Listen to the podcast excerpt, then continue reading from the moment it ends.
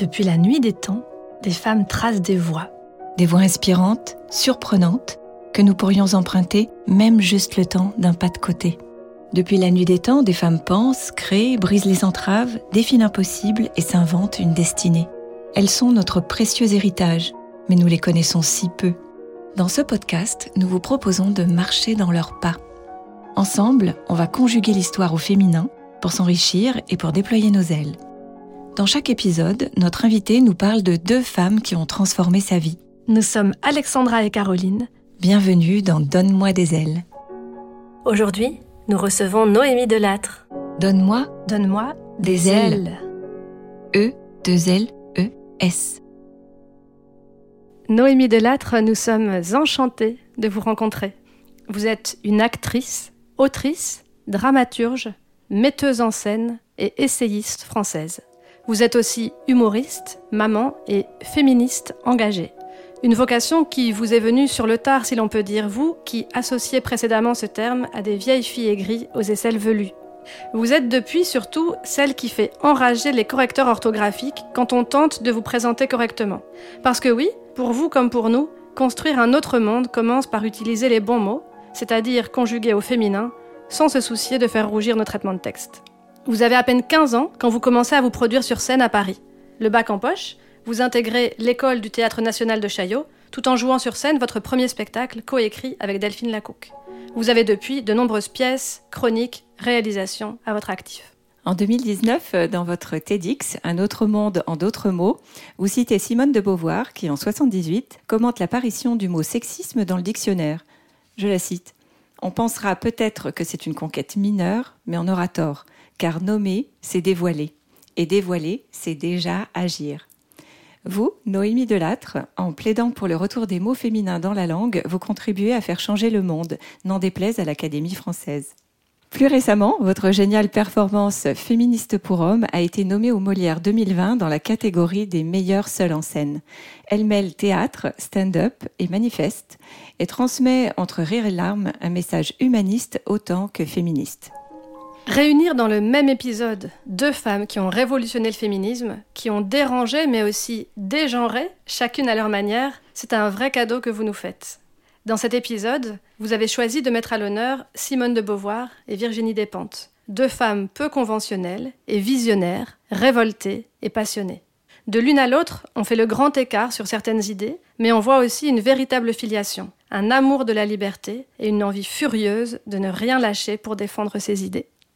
J'aime bien euh, le mot furieuse que vous utilisez parce que, en fait, je ne l'avais jamais remarqué, mais là, en faisant le parallèle entre Beauvoir et des pentes, et, et en parlant de filiation, je me suis rendu compte qu'entre mille choses, elles avaient aussi en commun euh, visiblement, vu les choix euh, qu'elles ont fait et l'une et l'autre, euh, le rôle hétéronormatif, donc d'être avec un homme, de se marier, de faire des enfants, etc., les a défrisées et l'une et l'autre. Enfin, elles ont toutes les deux vu en ça un obstacle à leur liberté.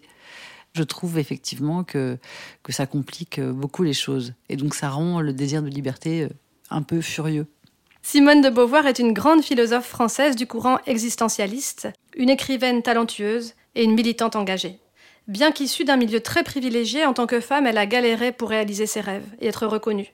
Ce que l'on peut retenir d'elle, une détermination à toute épreuve qui lui a permis de s'émanciper d'un milieu familial très conservateur et de la tutelle intellectuelle de Jean-Paul Sartre pour mener la vie artistique et amoureuse qu'elle voulait en toute liberté. À l'époque, elle est née en 1908, les rôles modèles féminins ne courent pas les rues. On lui reproche notamment à l'époque d'avoir un cerveau d'homme et de renier ses origines. Dans son milieu, vouloir étudier, travailler et refuser de se marier, ce n'est pas courant et c'est assez mal perçu. Mais Simone de Beauvoir a de la suite dans les idées. À 14 ans, elle sait déjà qu'elle veut devenir écrivaine. Après quelques années à enseigner la philosophie, elle se consacre à temps plein à l'écriture et sort son premier roman en 1943. En 1954, on lui décerne le prix Goncourt pour Les Mandarins. Elle n'est que la deuxième femme à le recevoir et pour la petite histoire, en 115 ans, seules 12 femmes ont été primées à l'heure d'aujourd'hui. Alors qu'est-ce que vous gardez de l'héritage de Simone de Beauvoir aujourd'hui? Je, me permets de ne pas répondre exactement à cette question parce qu'il mhm. faudrait 4 heures. Oui. et puis, euh, je pense qu'on lui doit tous et toutes euh, énormément. Enfin, elle a réellement révolutionné euh, la philosophie euh, en, en, y mettant le prisme des femmes, en fait, pour la première fois.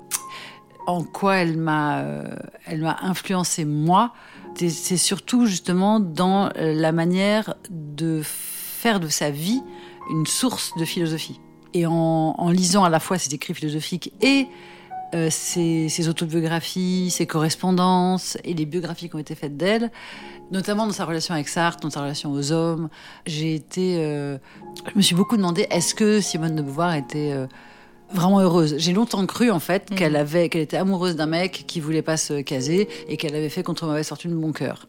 Et que parce que lui se tapait tout Paris, elle s'est mise à en faire autant. Mais en fait, j'étais tellement moi euh, formatée euh, par notre société patriarcale que je ne pouvais pas imaginer qu'elle était réellement heureuse dans ce schéma-là.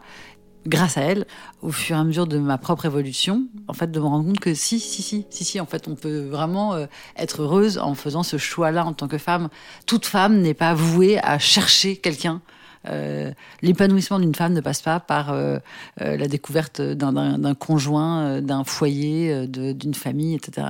Mais en fait, c'est tellement pas ce qu'on nous inculque.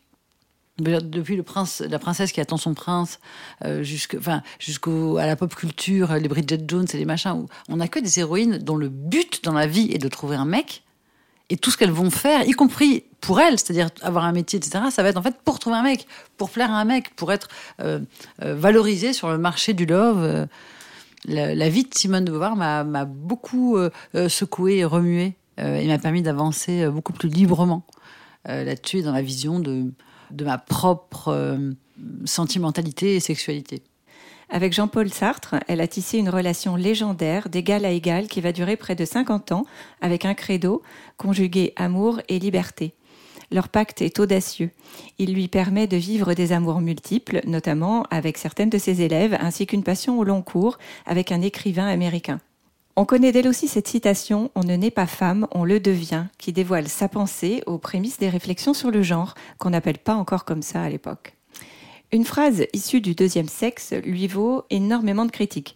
Son analyse acérée de la condition féminine fait scandale, en particulier ses propos sur le mariage ou sur l'avortement, encore puni à l'époque comme homicide. Elle y revendique aussi le droit à une maternité contrôlée dans une France profondément nataliste. Dans les années 70, elle apporte sa notoriété au mouvement de libération des femmes et se nourrit des échanges avec cette nouvelle génération de féministes. Elle signe notamment le manifeste des 343 et soutient l'avocate Gisèle Halimi dans ses combats.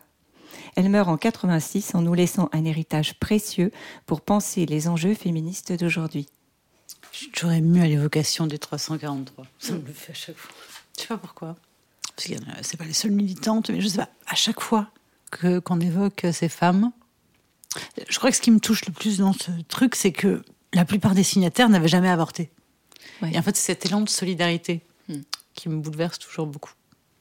C'est quelque chose qui manque aussi à notre époque, je pense, le fait de pouvoir euh, euh, prendre fait et cause pour une situation qui n'est pas la nôtre. Ouais. Et ça, ça remet beaucoup d'humanité. Hein. C'est comme quand, quand on parle de féminisme, qui est un humanisme en fait. Pas besoin d'être une femme pour être féministe. Ouais. Je devrais faire ça maintenant, à chaque fois qu'on me demande euh, pourquoi je suis féministe. Je devrais demander euh, à une personne blanche euh, pourquoi elle est antiraciste. Je pense aussi que les 343, c'est c'est une expression tellement euh, forte de ce qu'on appelle aujourd'hui la sororité mmh. et cette capacité qu'on a aujourd'hui entre femmes à nous mobiliser pour des causes qui peut-être nous ont pas touchées directement, mais qui nous servent à toutes et servent, euh, servent aux femmes en général. Euh, D'ailleurs, euh, bien au-delà de nos nations, on a envie de continuer à nourrir notre fibre féministe pour que tout ça s'améliore, en fait, ouais. quelles que soient les frontières. Alors, dans Le deuxième sexe, son essai qui sort en 1949, Simone de Beauvoir parle sans le nommer du genre. Elle défend l'idée que l'identité sexuelle n'est pas donnée, mais construite, et qu'elle se joue constamment dans nos rapports sociaux. Qu'est-ce que vous pourriez nous dire à ce sujet? Le fait de naître avec un, utérus ou un pénis ne devrait pas euh, changer quoi que ce soit euh, sur nos, aptitudes, euh, nos appétences, nos amitiés, nos inimitiés. Et j'en pense que c'est le nerf de la guerre. Moi, enfin, depuis que je suis maman, je suis vraiment fascinée par. Euh, J'avais pas conscience à quel point l'école était vraiment une fabrique à, à petits misogynes, quoi. C'est vraiment, je, je mesurais pas à quel point c'était le cas. euh, dire la table des filles euh, ou la table de Jérôme. Euh, Enfin, c'est- l'enfer en fait. C'est non-stop. C'est la cour de récréation qui, dont les 90% du centre sont destinés aux jeux de ballon, donc aux garçons, et que les filles sont dans les petits coins assis sur les bancs, dans leur coin. Que, C'est frappant de voir à quel point ça se, ça se construit en fait tellement rapidement et, et c'est là où ils passent le plus de temps en fait. Donc euh, bah, c'est ça. ça- on a beau aussi lutter à la maison. euh, C'est ça. Moi, j'élève aussi deux, deux garçons et euh, c'est une lutte constante, en fait, euh, le sexisme, C'est dur. de, de- de déconstruire ce qu'on a pu euh, leur euh, déjà construire en eux et de leur montrer qu'une autre voie est possible. Mm. C'est pour ça d'ailleurs, c'est en ce sens-là qu'il y a beaucoup maintenant pour, euh, euh, d'initiatives pour que les filles euh, euh, puissent jouer au foot, enfin, faire tout ce qu'elles veulent. Mais par contre, euh, déconstruire pour les garçons cette, euh, cette euh, obligation de virilité qui leur coûte en fait. Bien sûr. C'est-à-dire, on devrait pouvoir se dire, euh, on, on devient ce qu'on veut, quoi. Enfin, Mm. on... Et puis on peut changer. Et puis on peut changer. On on a- peut changer d'avis à On tout a- moment. C'est ça. On a un choix qui n'est pas définitif. C'est ça. Euh, Simone de Beauvoir, elle disait aussi que les attributs de la séduction, comme les talons aiguilles euh, par exemple, c'était une preuve de la domination masculine et mm, elle les condamnait. Alors, selon vous, comment on fait en fait pour gérer nos, nos petits compromis avec nous-mêmes entre certains codes de la féminité qu'on a bien envie de garder, sans toutefois se soumettre aux injonctions euh, de ces codes esthétiques euh, du patriarcat? Je me suis beaucoup, beaucoup, beaucoup posé la question. J'ai beaucoup réfléchi. J'ai, j'ai, me suis exprimée souvent sur ce sujet euh, dans différentes directions. Et en fait, c'est un, un penseur qui s'appelle Emmanuel Diogier qui m'a éclairé sur ce sujet.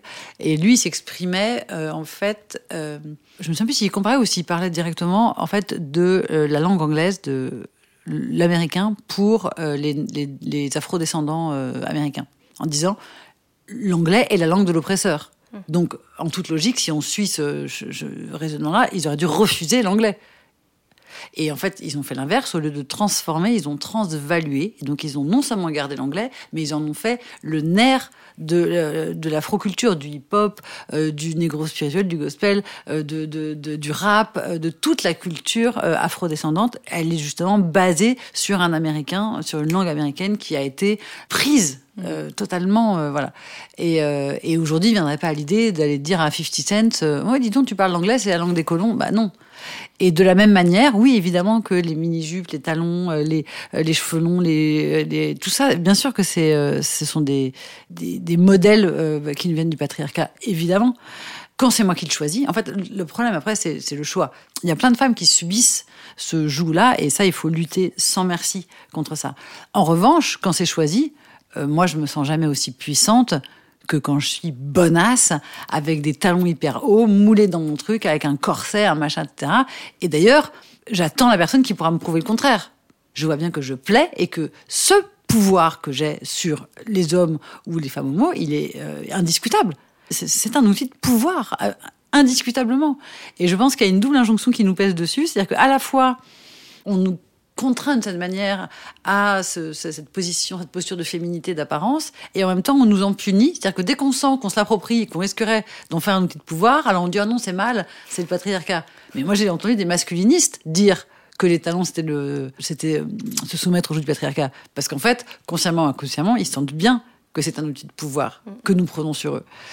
Euh, donc moi je, je suis maintenant très à l'aise avec ça.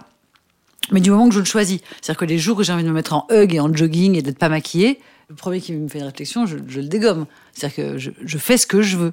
C'est ça. La vraie différence, c'est que c'est au service de la liberté d'être soi et de s'aimer soi-même. Exactement. Et que ça n'a rien à voir c'est avec le rien. regard de l'autre. Ouais. Et que c'est pas rien du tout. Et puis on vit dans un monde qui, qui aime bien la binarité, au fait. Ah dans, tous les sens du terme. et donc euh, on voudrait que si on est féministe, ben, on, soit, euh, Ouais, ouais. on soit justement qu'on prenne pas soin de soi. Mais donc pour vous, être féministe et sexy à la Beyoncé, ça match? Bah, tout match. On peut être euh, bah, prostituée et, et féministe, on peut être voilée féministe, on peut être femme au foyer féministe. Il n'y a pas de, y a pas de limite. Enfin, c'est même aberrant. C'est comme si on disait, oui, alors euh, les droits de l'homme, c'est ok pour tout le monde, sauf pour les gens qui portent des pantacours. Bah non, on n'aime pas, c'est moche. Allez, bisous. Enfin, je veux dire, c'est à quel moment ton apparence euh, pourrait avoir une quelconque influence sur les droits auxquels tu peux prétendre? C'est quand même aberrant, quoi. Oui, les droits auxquels tu peux prétendre et les combats que tu peux mener. Ouais. Est-ce que pour vous, euh, faire évoluer l'usage de la langue, hein, parce qu'on est bien d'accord, cette langue existait euh, de manière bien différente et de manière beaucoup plus variée euh, avant le XVIIIe siècle. Est-ce que les mots ont le pouvoir de changer le monde? Évidemment, on pense avec des mots. On ne peut pas penser sans mots. C'est impossible. Une spectatrice m'a offert il n'y a pas longtemps, elle m'a offert un livre génial euh, qui s'appelle Les femmes et les mots, les mots et les femmes, qui date de 78 mhm. euh, et qui explique très très bien qu'il n'y a jamais eu euh, un seul mouvement politique réformateur, une seule révolution qui ne s'accompagne pas d'un changement linguistique. Quoi. Et d'ailleurs, la raison pour laquelle les mots féminins ont quitté la langue française, c'était pour une raison idéologique les femmes commençaient à demander le droit de vote et, on voulait pas. On voulait pas. Elles commençaient à écrire des best-sellers et on voulait pas qu'elles donnent le pion aux hommes. La littérature, la philosophie, la politique restaient des chasses gardées masculines. Il n'était pas question que les femmes empiètent dessus. Or, elles commençaient à le faire et à le demander et à le réclamer. Et donc, on a juste enlevé les mots. On a enlevé autrice, on a enlevé philosophesse, on a enlevé poétesse, on a enlevé euh, rectrice, on a enlevé tous ces mots de pouvoir pour être sûr que les femmes ne puissent pas le devenir. C'est aussi simple que ça. Donc si on l'a fait dans un sens pour des raisons idéologiques, il est évident qu'il faut le faire dans l'autre sens pour des raisons également idéologiques. Oui, c'est clair. Et comment on fait alors pour que cette règle, par exemple, le masculin l'emporte sur le féminin? On fait comment pour qu'elle parte aux oubliettes? Euh, Il faut savoir qu'il y a deux règles d'accord qui ont été utilisées. Euh, Racine, on trouve chez Racine 5 euh, jours et 5 nuits entières. Donc, règle de proximité. Mhm. La règle d'accord, la règle de majorité ou la règle de proximité. Donc, la règle de majorité, c'est 1000 femmes et un homme euh, sont belles, 1000 hommes et une femme sont beaux. Enfin, c'est simple, c'est mhm. évident, c'est logique. Et sinon, en, en, cas d'équivalence, la règle de proximité, qui est le mot le plus proche de l'adjectif. Voilà, donc c'est des règles qui sont, enfin, qui sont du bon sens, qui sont évidentes, qui sont simples, qui ont été utilisées en France jusqu'à ce que l'Académie française à travers l'imprimerie et l'éducation obligatoire, se mettent à imposer quelque chose, parce qu'avant c'était l'usage qui prévalait, et l'usage était celui-ci. Et, l'éducation nationale est supposée accepter ces deux règles-là. C'est-à-dire que pour l'instant, il n'y a aucun écrit euh, légal qui, qui, transforme ça. Donc normalement, l'éducation nationale est supposée accepter les règles de majorité et de proximité. Euh, Intéressant. Une loi ne dit le contraire.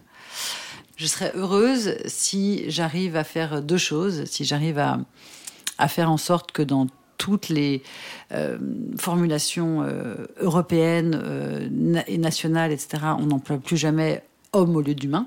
Donc on arrête d'être dans le pays des droits de l'homme, qu'on arrête de parler des grands hommes, enfin voilà. Parce qu'il faut quand même savoir que la France est le seul pays de toute l'Union européenne à ne pas utiliser le mot humain.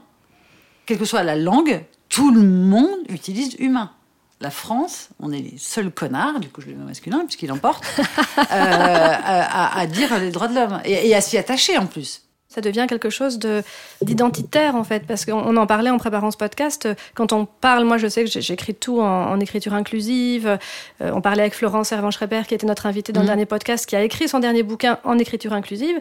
Euh, donc comment est-ce qu'on fait pour faire comprendre ça qu'en fait c'est hyper important que les mots changent le monde?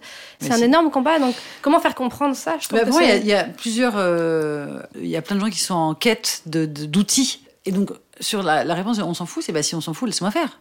si tu penses que ça n'a que ça ne change rien, bah, laisse-moi faire. Je m'en occupe, hein. T'inquiète pas. Je m'en occupe, je, je, fais tout. Juste, laisse-moi faire. Si tu te bats comme ça, euh, c'est que tu trouves pas que ça sert à rien. Sinon, tu, ça. tu, tu, te casserais pas. Tu vois, ça n'a pas de sens. Il Faut savoir. Ou tu t'en fous, ou tu t'en fous pas. Donc, si tu t'en fous pas, ben, viens, on discute. Euh, soit tu t'en fous et tu me laisses faire, quoi. Et puis après, il y a effectivement sur le fait que euh, c'est pas le vrai combat. Si, en fait, des petits garçons à qui me répètent depuis l'enfance que le masculin l'emporte, faut pas s'étonner si un jour ils emportent une femme, quoi. Mon fils de 6 ans peut le comprendre, le lien. Euh, et les violences faites aux femmes, c'est un continuum. C'est un continuum qui part du masculin l'emporte et qui va jusqu'au féminicide en passant par toutes les inégalités, les injustices, les harcèlements, les agressions, tout. C'est un continuum. Et tout est évidemment lié. Mais je, euh. je pense vraiment que l'une des clés, c'est notre façon d'élever nos garçons. Oui. Parce que c'est eux de l'intérieur qui peuvent porter des changements qui seront peut-être plus faciles du coup à implémenter euh, par un garçon plus un plus un plus un Évidemment. Euh, que de changer les institutions. Mais de toute façon, tant que, tant que le féminisme reste un problème de femmes, on n'y arrivera pas. Hein. Mm. Tant que si à partir de demain, à chaque fois qu'un mec dans la rue siffle, agresse, machin, s'il se prend une claque d'un mec, mais en cinq jours c'est terminé. Hein. En cinq jours, il n'y a plus une femme agressée dans la rue. C'est juste qu'on ne le fait pas. Ils ne le font pas. Ils ne bougent pas. Ça me révolte très, Ouais, très fort. clair. Et du coup, si, si vous était donné de rencontrer Simone de Beauvoir aujourd'hui, qu'est-ce que vous aimeriez lui dire, lui demander? Ah bah j'aimerais vraiment lui parler de cul. Enfin, de cul, de sentiments. C'est avec ça qui m'intéresserait parce que tout, tout est dit. Elle a dit, j'ai tout compris quoi. Euh, en revanche, tout ce qui n'est pas dit, c'est euh, oui, j'aimerais beaucoup, beaucoup euh, parler avec elle d'a- d'amour, de sentiments, de couple, de sexualité, d'amitié, de relations homme-femme, de relations femme-femme. J'aimerais beaucoup avoir une discussion de, de copine, quoi, en fait.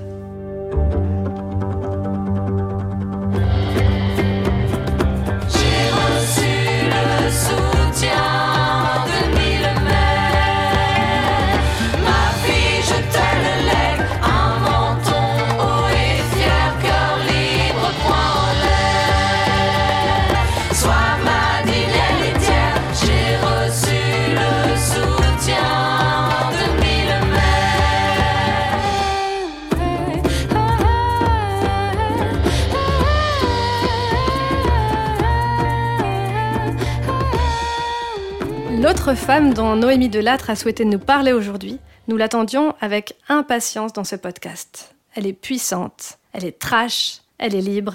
Elle, c'est Virginie Despentes. Voilà 30 ans qu'elle nous inspire en grattant le vernis du patriarcat avec un papier de verre à très gros grains pour qu'on voit en dessous là où se trouve le cœur de notre révolte de femmes. Elle explose les conventions. Écrivaine, essayiste, réalisatrice, chroniqueuse, jurée de prix littéraires prestigieux, quoi qu'elle fasse, elle tape dans le mille. En dix romans, cinq nouvelles et deux essais, elle nous a fait penser autrement. En 2006 en particulier, elle nous a collé une grande claque avec King Kong Theory, un essai visionnaire dans lequel elle analysait les mécanismes de la domination masculine et dans lequel elle décodait aussi les termes de ce qu'on appelle aujourd'hui la culture du viol. Virginie Despentes, c'est de l'universel pur et brut, construit depuis son expérience. En parlant d'elle, elle élabore une pensée qui nous englobe toutes. Elle est trash, mais pas clivante. Il est là, son vrai tour de force.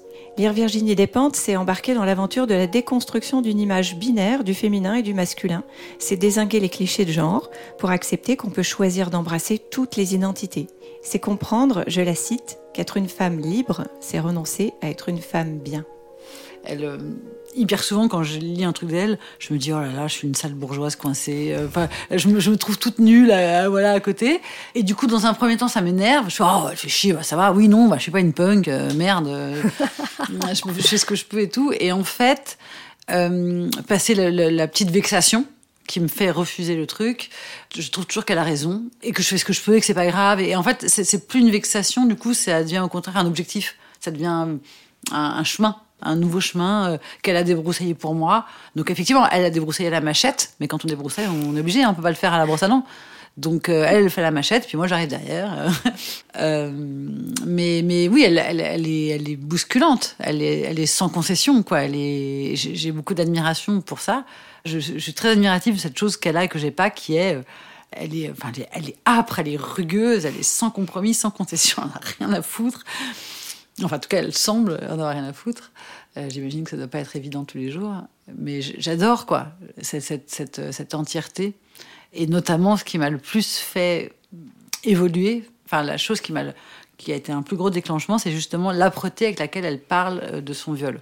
En fait, la vie est la vie, il, ça- se passe ce qui se passe. Après, toi, tu es libre de prendre les choses euh, comme tu veux, comme tu peux. Ce que tu en fais ne dépend que de toi. Après, tu n'es pas toujours en capacité euh, de, de surmonter, de, de faire preuve de résilience.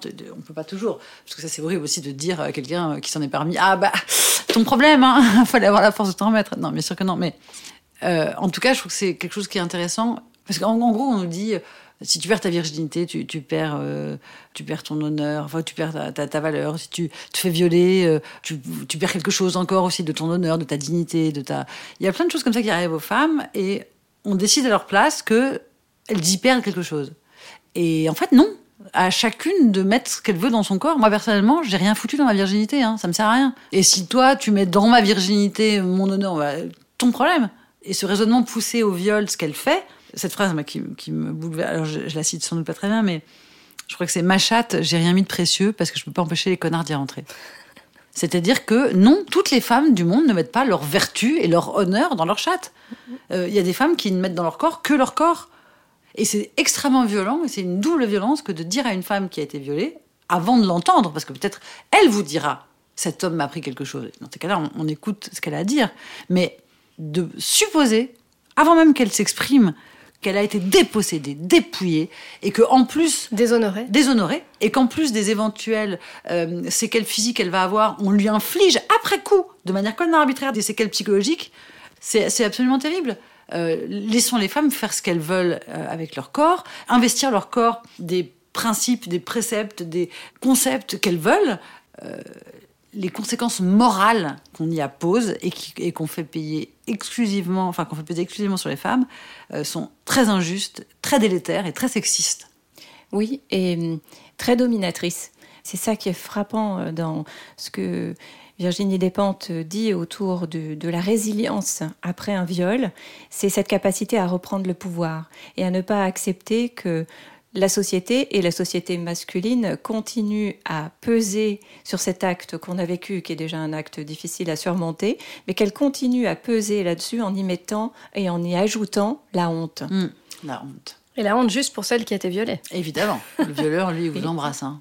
C'est fou, c'est fou ce truc. Et c'est une vraie reprise euh, de liberté, de Mm. l'envisager comme euh, je suis résiliente, donc je reprends le pouvoir. Et je reprends le pouvoir pas seulement sur mon traumatisme, mais je reprends le pouvoir sur la société.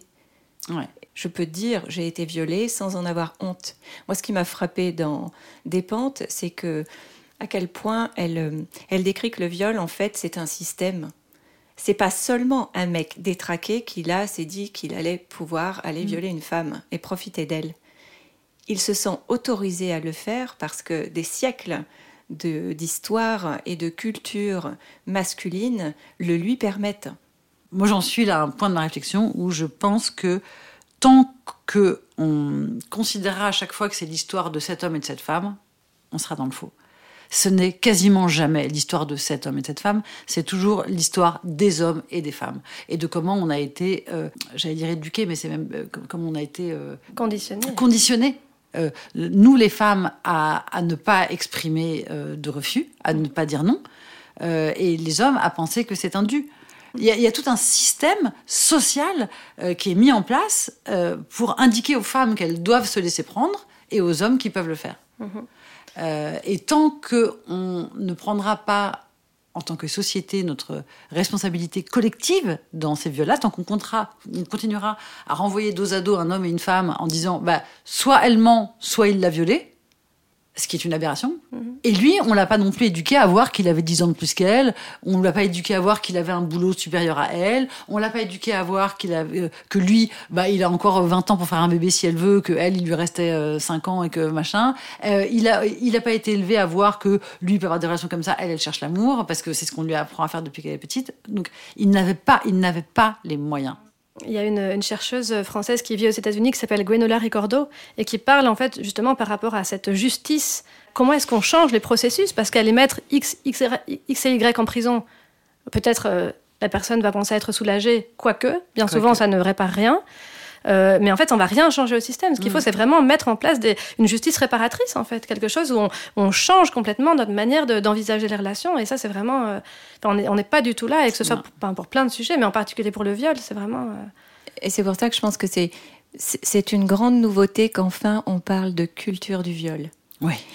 Le pas a été franchi de partir du, de, de parler de culture de viol parce que ça montre que quels que soient les canaux qui nous permettent d'être construits et d'être conditionnés, finalement ces canaux avaient des messages qui étaient clairs. Et que d'une certaine manière, femmes comme hommes, beaucoup d'entre nous s'y sont conformés. Et parler de ça, c'est commencer à ouvrir les yeux sur, ok, on peut peut-être penser ça autrement Ouais. Tout et à avoir fait. un regard différent. Tout à fait. Ouais, je suis complètement d'accord. Avant de me pencher sur le sujet, quand j'entendais culture du viol, j'avais l'impression que c'était une chose à part. C'est-à-dire qu'il y avait la culture du viol, comme il y avait euh, les problèmes de hooligans, comme il y avait. Enfin, c'était une chose. Alors qu'en fait, Mmh, ça- non. Notre, euh, on ce qu'on devrait dire, c'est nous sommes une société de violeurs. Enfin, notre société fabrique les violeurs. les violeurs et les violés. Notre culture entière, c'est ça. c'est-à-dire nous, Mm. nous tous et toutes, fabriquons les violeurs et les violés. Oui, puis je pense aussi, euh, on, on l'a dit sans dire le mot, mais euh, à la question du consentement, où en fait on apprend euh, aux jeunes filles, aux petites filles, moi je suis maman d'une d'une petite fille, à être sage. J'essaye de me, en lisant dans Simone de Beauvoir, j'ai vraiment eu un Ouais. choc de me reconnaître dans parfois ces injonctions que je, je voulais qu'elles soient calmes, et alors ben non, moi j'ai pas été heureuse en étant calme et en étant soumise. Et dans ma vie plus tard, et ma vie sexuelle et ma vie relationnelle, j'en ai souffert. Pourquoi je suis en train de la fabriquer à être calme, à être gentille avec ses copines? Et donc là, je trouve que le fait qu'elle ait un papa qui, qui la soutient là-dedans, ça, ça, ça change la donne parce qu'en fait, non, elle n'a pas besoin d'être sage. Et le consentement, mais c'est le consentement à tout. Parce que si Bien on, est, si on élève nos enfants à devoir obéir euh, sans pouvoir euh, donner leur avis et être entendu, ben ça commence comme ça. Et puis ça finit avec des choses dramatiques. Donc, euh, Mm. On ne devrait pas consentir, on devrait co-désirer. À cette question du consentement s'ajoute aussi le fait que, on le retrouve dans Virginie Despentes, et ça m'a beaucoup frappé, que de toute façon, quoi qu'on fasse, nous, en tant que femmes, on n'est jamais là où il faut. Ouais. On, on fait, on fait jamais bien. ça. Extraordinaire. C'est- c'est- on, a, on a toujours faux. Toujours. Donc- Magique. Comment imaginer le consentement dans un contexte où, a priori et dès le départ, le, le postulat, c'est que on aura faux? c'est compliqué le consentement hein, par rapport à ça. Ouais, c'est aberrant. Effectivement, on aura faute de toute façon. Et en y réfléchissant, on s'est dit, eh ben merde, après tout, on, on pourrait en faire une force. Elle est là, notre liberté, d'être euh, dérangeante, Mhm. d'avoir faux, de l'accepter et du coup d'oser, d'oser tout ce qu'on peut. J'adore. Ça me plaît beaucoup. Je valide. Transformons notre Ouais. fatalité en une puissance. Exactement. Très bien. Virginie Despentes, elle nous permet aussi de nous rendre compte d'où on vient en fait, hein, cette fameuse théorie du point de vue. Ouais. J'ai des privilèges et ça ne veut pas dire que je dois en avoir honte, mais qu'est-ce que j'en fais? Comment je mets mes privilèges, comment je mets ma voix euh, au service, service, ouais. de celles et ceux qui en ont moins? Et je trouve que là, elle décape aussi parce que parfois on n'aime pas trop regarder ça parce qu'on a eu tendance justement par manque de sororité et puis une culture qui nous élève dans la euh, compétition Mhm. à, à pas euh, à avoir honte quoi. Donc s'il y a quelque chose, euh, si Virginie Despentes dit qu'elle est bourgeoise machin, ah, ah, ah, mais non en fait, effectivement je peux avoir cette, je peux voir comment je suis, mais en faire une force, reconnaître sans devoir s'excuser. Moi, j'ai mis beaucoup de temps, comme plein de gens, à reconnaître mes privilèges. Mais le jour où j'ai commencé à comprendre et à reconnaître mes privilèges de blanche, vu le temps que ça m'a pris, ça m'a aussi aidé à comprendre euh, la complexité pour les hommes de reconnaître leurs privilèges d'hommes. Et donc, ça m'a effectivement fait comprendre cette histoire de point de vue, c'est-à-dire qu'on a tous et toutes un point de vue euh, euh, nuancé. C'est vraiment important, effectivement, de pouvoir faire ce travail chacun chacune, de reconnaître là où on est privilégié. Donc moi, je suis une bourgeoise, j'ai des sous euh, et, j'ai un, je suis bien câblée. Et pendant très longtemps, je me, ouais, je me suis reproché euh, d'être, euh, d'avoir ces, deux avantages. et j'ai mis des années à comprendre que moi, j'ai manqué. j'ai manqué d'une chose essentielle, j'ai manqué d'amour. Enfin, j'étais foutue en pension à 7 ans, j'étais, enfin, j'ai vraiment eu une enfance de merde. Et qu'en fait, si on se regarde vraiment attentivement, on a tous et toutes, évidemment pas de manière égale, mais on a tous et toutes au moins quelques privilèges et au moins quelques handicaps. En ayant conscience du point de vue, et là c'est bien parce que Virginie Despentes, elle nous, elle nous décape fort là, en Ouais. disant euh, Où es-tu, toi, qui me lis C'est ça. Et toi qui la lis et qui se liquéfie en disant Ouais. Merde. Merde, je suis du bon côté. Mais ce qui est super intéressant, c'est que en, en même temps qu'on se liquéfie, on se, on se donne l'autorisation à penser d'un autre point de vue, en disant Ok, ce prisme que j'ai, il est peut-être un prisme qui vient aussi de ma condition sociale. Et qu'est-ce que ça donnerait, en fait, si je prends le prisme d'une autre condition sociale? Qu'est-ce que ça donnerait si je me mets à la place euh, d'une femme noire, d'un homme noir, euh, euh, d'un jeune trans, d'une lesbienne? Euh, Ça donne quoi? Eh ben, ça donne que on pensera plus jamais de la même manière. Ouais. Elle est chouette cette question de point de vue. Elle permet de faire un pas de côté en fait par Et rapport à soi-même. ça devient une gymnastique. Euh, moi, je sais que pendant le confinement, euh, euh, le tout premier confinement, euh, au départ, je faisais partie de ces gens qui. C'est le quantième, Oui, là Non, le tout, le tout premier. Je disais, mais enfin, restez chez vous, c'est quand même pas compliqué. Putain, faites un effort et tout. Jusqu'au jour où j'ai fait, oups. Oui, alors moi, je reste chez moi, effectivement. hein, je suis là avec euh, un autre adulte et un enfant, ça va. Mais en fait, la dame, là, en face, que je vois de sa fenêtre, elle est dans 20 mètres carrés avec trois enfants. Bah non, elle reste pas chez elle, en fait. Non. Ouais. Parce que sinon, il y a un des enfants qui va sauter la fenêtre à la fois, je, je, je m'en suis voulu de pas y penser tout de suite, et à la fois, j'étais contente de voir que ça y est, c'est devenu un mécanisme. C'est-à-dire qu'il m'a fallu très peu de temps pour. euh, C'est-à-dire, que j'ai eu la première réaction qui était mon point de vue. ah, voilà. Et tout de suite après, quand même, je me dis, attends. Et alors, ça se passe comment si je regarde le monde de là, de là, de là ou de là? Par contre, voilà où je trouve c'est super intéressant, c'est quand le travail euh, de déconstruction, en fait, euh, il se fait euh, en nous. C'est vraiment beau, moi, je trouve, de voir les gens se déconstruire et oser se dévoiler et oser montrer, en fait, d'où ils parlent et avec humilité, en fait. Ouais. Merci beaucoup, en tout cas, Noémie Delattre, pour ce- cet échange vraiment super intéressant. Merci, Merci. beaucoup, c'était très intéressant, je vous confirme, pour moi aussi. Vive la liberté d'être soi en tant que C'est femme. vrai, c'est ouais. vrai. Vive la liberté d'être qui on veut. Merci à Noémie Delattre de nous avoir donné des ailes aujourd'hui. Les biographies détaillées de Simone de Beauvoir et de Virginie Despentes sont à découvrir sur notre site internet. Si vous voulez en savoir plus sur le matrimoine, Donne-moi des ailes, c'est aussi un livre que nous avons documenté avec beaucoup de soin. Il est publié chez Jouvence et disponible en librairie.